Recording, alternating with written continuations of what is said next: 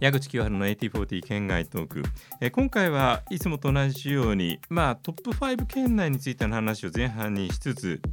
実のところ、えーそこまで意味のある、えーチャートファンポップミュージックファンにとって、えー価値を伝えられるような、えーえー県内の話はしないので、えー県外トークでお送りします、えーその手伝いをしてくれるのがこんなとんでもない方ですカール南沢さんよろしくおは願いい、しまカす、ール南沢ですは。い県外ですね。はい、はいえーしかもえーまた後半にはねえー1月1日にお届けする素晴らしい番組のご案内もありますのでお聞き逃しのないように、はいえー今回触れていただきたいのは1985年うん。まあ 80s もね、えー折り返しぐらいまで来ていよいよ 80s っぽい時代に、えー日本の洋楽シーンにおいても、うんえーそうですね認識が広がっていた頃で、えー今から37年前日付は12月14日付のこの上位5曲はいやハートが入ってますね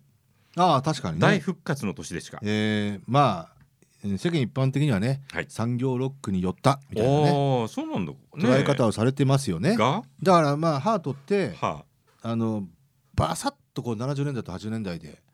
あ、あこーうなるほどね区切られるじゃないですか。区切られるっていうのかな。かもしれませんまあうんしシンプルにシアトルのローカルバンドだったハードロック好きの姉妹がそうね。あん、なスタイリッシュでかっこいいあのロックをね、うんえー前面に打ち出して個性で際立ってましたからねそうですね。えーそこからあのまたある意味ポートレートっていうちょっとした格の下がったレベルだったからチャンスがあ来たあ、ようなそ部う分が、か。なるほど、ね。自分には感じられてポートレーいトてそうですね。えそれがいいい形で実はあのレーベルに関してはちょっと揉めたりした部分が多少あってあーえマガジンといなうるアほルどバムが思うように出なかったりも、そうした事実がマガジンいわくつきでしたもんね。うんえーただそれが、まあ、正直言ってはいキャリア的に非常に大きな落ち込みを見せたあと、はいえーキャピトルでロン・レビスンなんかと組んで大復活。売れるハードロックなそうポップミュージックを、えー作り出して復活したのがこの辺りだった。ネバー以降ですよね。そうですね、うんえーこのバッ後タアーローバートラブが最初にああ、ワ来てッターバウトラブか。トップ10に入ってあれそうだ久しぶりだハーそうトですよねえ。そしてこのサウンドなんか、うん、うんしか、もあんまりキャッチーじゃないすごいスケールの大き確かなに。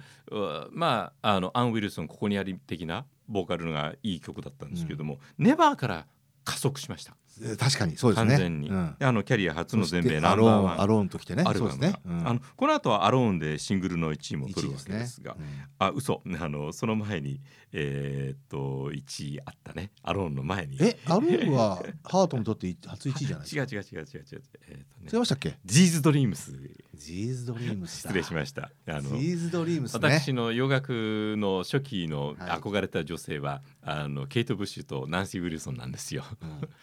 雑誌のグラビアをこう切ったりしてね まあそんなことはいいや僕もあの 立ちの悪ナンシいー高校生だったんでリトルクイーンってアルバムあがあみ素み敵だ見開きで、ああいいジャケットだナンシー・ウィルソンがちょうどこうはいはいはいはいあの楽器を持ってはいはいはいタンクトップ着てるんですよ。あーその胸のお膨らみがはー印象的ですねはい。ナンシー・ウィルソン派でした。はい。はい、ナンシーウィルソン派ですね。もちろんね、アンも本当にいはいいシそうですねンガーで、えーそしてはい3位に声優セイミーあまあじどこまでもついて回るライオネルリッチーあーついて回りますよ。だってこの時のライノ・リッチーは、はい確か13曲連続あーあったなートップ10ヒットぐらいなで声優うんセイミーはもうその締めに近いところですね。あーこの次にバレリーナがあるかな、うん、がトップ10入ってて入ってますねセーラーで切れるんだよね、えー、と確かそのぐらいだったかなそんな感じだったよなうん13曲とか14曲連続トップ10っていうがあの未だに破られてない記録ですね。まあこの時は映画のね背景もあったりなんかしてああこれホワイトナイツですね。えー白夜という映画で、えー大変日本でも知られる存在となりました、えーその白夜絡みで2位がセパレートライブスとなっていましたフィル・コリンよズ4位のパーティー・オール・ザ・タイムがあスキップしちゃったごめんなさい、はいエディ・マーフィー4位ね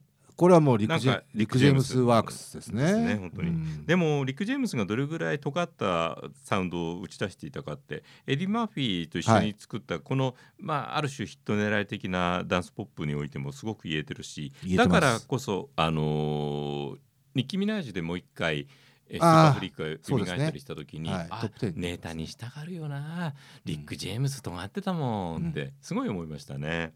まあ、パーティーオールザタイムもそんな流れで捉えていい、えー一曲かもあしれのませリん。ック・ジェームスって非常に当時から新種の精神に富んでいて、うん、はい。あの実はこのこの曲もそうですけどえもう85年の時点でえはい。ハウシーな感触なんですよ。はい。どういうことハウスミュージックな感触ああ、なるほどね。だからそれメリー・ジェン・ガールズも言えてるしあーあーはいはい、この「パーティー・オー・ザ・タイム」もそうだしうんあと自身の作品もそうなんですよ。はあ、はい変わっていってるわけだね。はい、えバル・ヤングっていうのはまあ一番えああ、そうか。はいはいはいはい。あのー典型的でしたけど、まあ、バリアンがあまりねといわゆるトップ40っていうのはあんまりない人なんですけどう。でもその辺を、えー結構斬新にやろうとしていたいや人でもあるし相当そうでしたよ、まあもともとカナダに移ってた時には、はいニール・ヤングと一緒にバンドやったりしてたぐらいそうなんのですよねあ R&B の枠にとにかく収まりきれないタイプだだったし、からあの R&B やファンクの枠っていうのを、すっかりリック・ジェームスの話してますけどね、エディ・マーフィーまあをだ置からいとそのいてバージョン・オブ・ザ・タイムその典型的な例だったんで、あのリック・ジェームスがいなければ成立しない曲だったと思うし、あとこの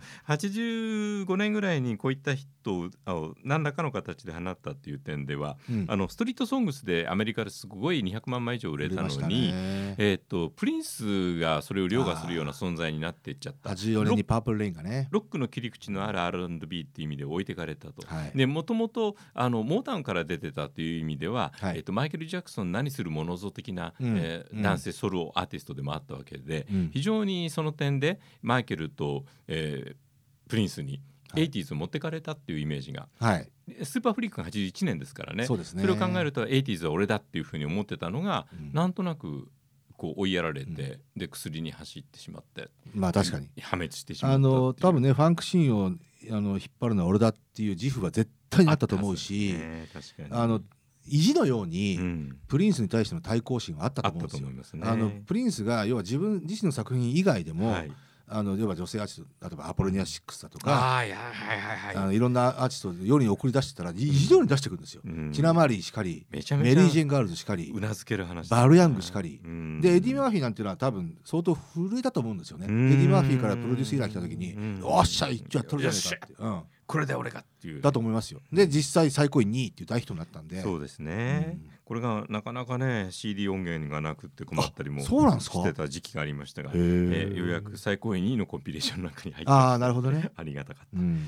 えーそしてさっき言いましたフィル・コリンズ、はいマリリン・マーティンを抑えてこの週の1位はブロークン・ウィングス、ねミスター・ミスタそうですねーとなっていまえしった。とミスターミスターにとっての初の1位こそうれでですす。ですよあね。のーこのそ後うですよねキリエですああね。キリエでね。キリエの読み方が分かんなくてあー県外に入ってきた時にカイリーとか言っちゃったんですよね確か。にえそしたらすぐ指摘されてねあー何も知らないなお前はって。なるほど。 確かにいやわかんないでしょう。その通りでねあえりキまリす。でもキリエってあれ一応まあ人名というかああそんな感じではありましたかね。神の名前らしいんですけうどねんなんかこの時に作った「Welcome to the Real World」の背景にはものすごく内面を、うんえーきちんとした形で作品化するっていうようなあのあー意識が高かったみたいでね、えーその辺に関してもあのブロックンウィングスに至る、えーはい。ミスターミスターの部分をあの番組オンエアの方でもちょろっと触れてますのでへー聞いてくださないるほど。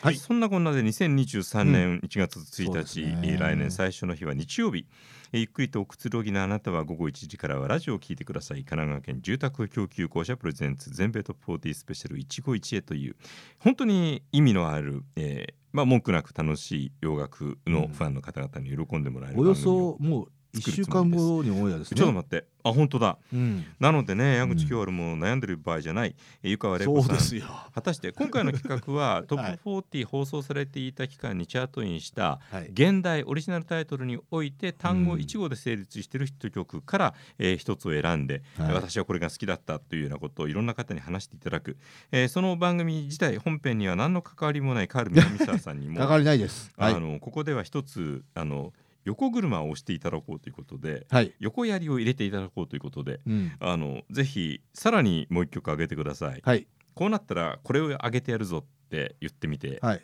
あのーそのトップ40オンエア時点での、はい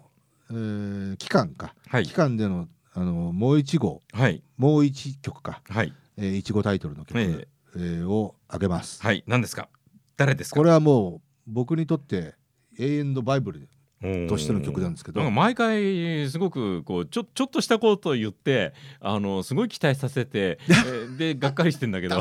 ダメや いやいや、はい今回それはね基本的にはパターンだから言いますけど、はい聞かせてください。マドンナのホリデーです。ダメー これは何単純にお正月でお休みだからホリデーみたいなそうですねちょ。っと待ってよなんてことはないならなでらすセよレブレーションにしろよいや僕はホリデーなんですよ。えうんじゃあわかりました、いこれから、えー若き南沢少年がマドンナに催したさまざまな欲望のすべてを語っていただきまいしやょう。これはもう単純に僕はねマ曲ドがン良かナったって話。マドンナって、うん、エブリバディからもチェックしてたんですよすごいなあ。エブリバディから12インチシングルをゲットしておお本物だ。ただねその時は、うんあアングラ感あふれるあふれるおっしゃワる通りン・オブ・ゼムなはい。女性ダンスミュージックシンガーだな、はいあのでエブリバディって別にどってことない曲じゃないですか、はっきり言いますね。ディスコ歌手でしたよね。。そううん。うしかもアングラ感あふれるうん。そ すごいな。だからエブリ バディあえてでいうとこがすごいよね。いやその通りですよ絶対に、うんおっしゃる通りですね。うんでああのエブリバディとその次のフィジカルアトラクション、ああはい、でバーンニングアップはい、これシングル構成があったんですうよ、ん、ありましたありました、はいあのメインストリームトップ40ポップじゃないところでね、そううんでダンスミュージックの世界ではまあそれなりに脚光浴びてましたけど、うんまあまだアルバムも作れない、はいえー、一回の女性シンガーっていうイメージだったんですよ、はあはい、そううん、そして実は第4弾シングルが出るとええいうんでドッフォーティに入ってきたんですよ。はあこれが横綱相撲じゃないですかなるほどね、うんあこれは、まあ、サイヤーレベルっていうか多分ワーナーがはい本気でうんマドンナをうんやスるタとーにさせようとしてるんだなっああ手応えを感じたとていう勢いを本当に感じたうしんはい僕ねこれ PV 覚えてますホリデーはいあんまり覚えてないなどってことないはいダンサー2人を後ろにあ従えてはいありがちなずーっとはいあのつまらないダンスを踊ってるんですよう。んではいねはい、マドンナね意外にはい無表情で歌ってるんですよ。ああなんだけどん僕ねホリデーの中にはい叩き上げ感を非常に感じるんですよ。はあ、うん、私はレールベルの言いなりの曲を歌ってるんだけど、こここで私は終わんないよ、こんなもんじゃないわ予感ですね。そうあでーそれ PV にもね、はい。あのこんダッサいビデオ作ってるんだけど、うんすっごい目力を感じるんですようね。んあのそもそも自分の作品に対する批評性をきちんと携えていたというこだとと思うの証でしょうかね。うんでね成り上がりってやるんぞうっんていうねう、んうんすごい非常こうにそれを感意じ識をるんだよねで実際そうですからねそうあの彼女の過去のことを考えるとそうやなんっですぱよりこの時点でかけてた勝負みたいなものの、ね、意味合いがすごく分かったし僕、ねあのアメリカのアーティストで叩き上げの曲人って大好きなんですよう。んビリー・ジョエルしかりなるほどなるほどだからパンと出てきてボンと売れるんじゃないそうその間こっといろんなことやってきてなかなか思うようにいかなかったジョン・クーガーなんかもそうだったよねそうですねうんそう簡単にいくもんかっていうところがねでマドンナにそれを本当に感じてホリデーがはい全てを変えたじゃないですか、ああそれは言えてるかもしれないです、ね、でジェリー・ビーンってういう素晴らしいプロデューサー、はいで、まあホリデーのヒットで多分マドンナはアルバムが作れたんですよまああのそのあたりに関してはあの多分間違いなくうんそうだったと思います、アルバム契約はなかったはずですない最初のあのだっ時て点では、うんシングル3枚切って、うんアルバムまだ作ってないんだもん、そうはうんきっとそうですはい、でもその結果アルバムとしてアーティスト性を打ち出すことができたから「ライカーバージン」に結びついていっでた多わけ分ねマだしドンナはね自分の才能を信じたと思うし、はい私がスーパースターになる素材なんだってういう、んひしひしと感じるわけですうよ、んまあでもそれは成功しようとするアメリカ人に共通の認識とましあてすごくあって、えーそれが強いか深いか、えーそして永続的なものであるかどうかが勝負の分かれ目になるうんそうねのおそらく全てを持っていたんじゃないかなって、ああそうですねえーすだごかいらホリデ感ーじっまてした本当にいいとこ出してくれましたそういうことじゃないですか、うん悔しいからダメで トム・ブラウンです、はいはいえーじゃあや矢口清原はもう本当に決めなきゃいけないあと1週間ぐらいで、うんうんうんさあ果たしてどうなるのか、ねはい次回もお楽しみに矢口清原の AT40 県外とこのポッドキャストは公式のツイッターも展開しています収録の模様などをアップしておりますぜひフォローをお願いいたします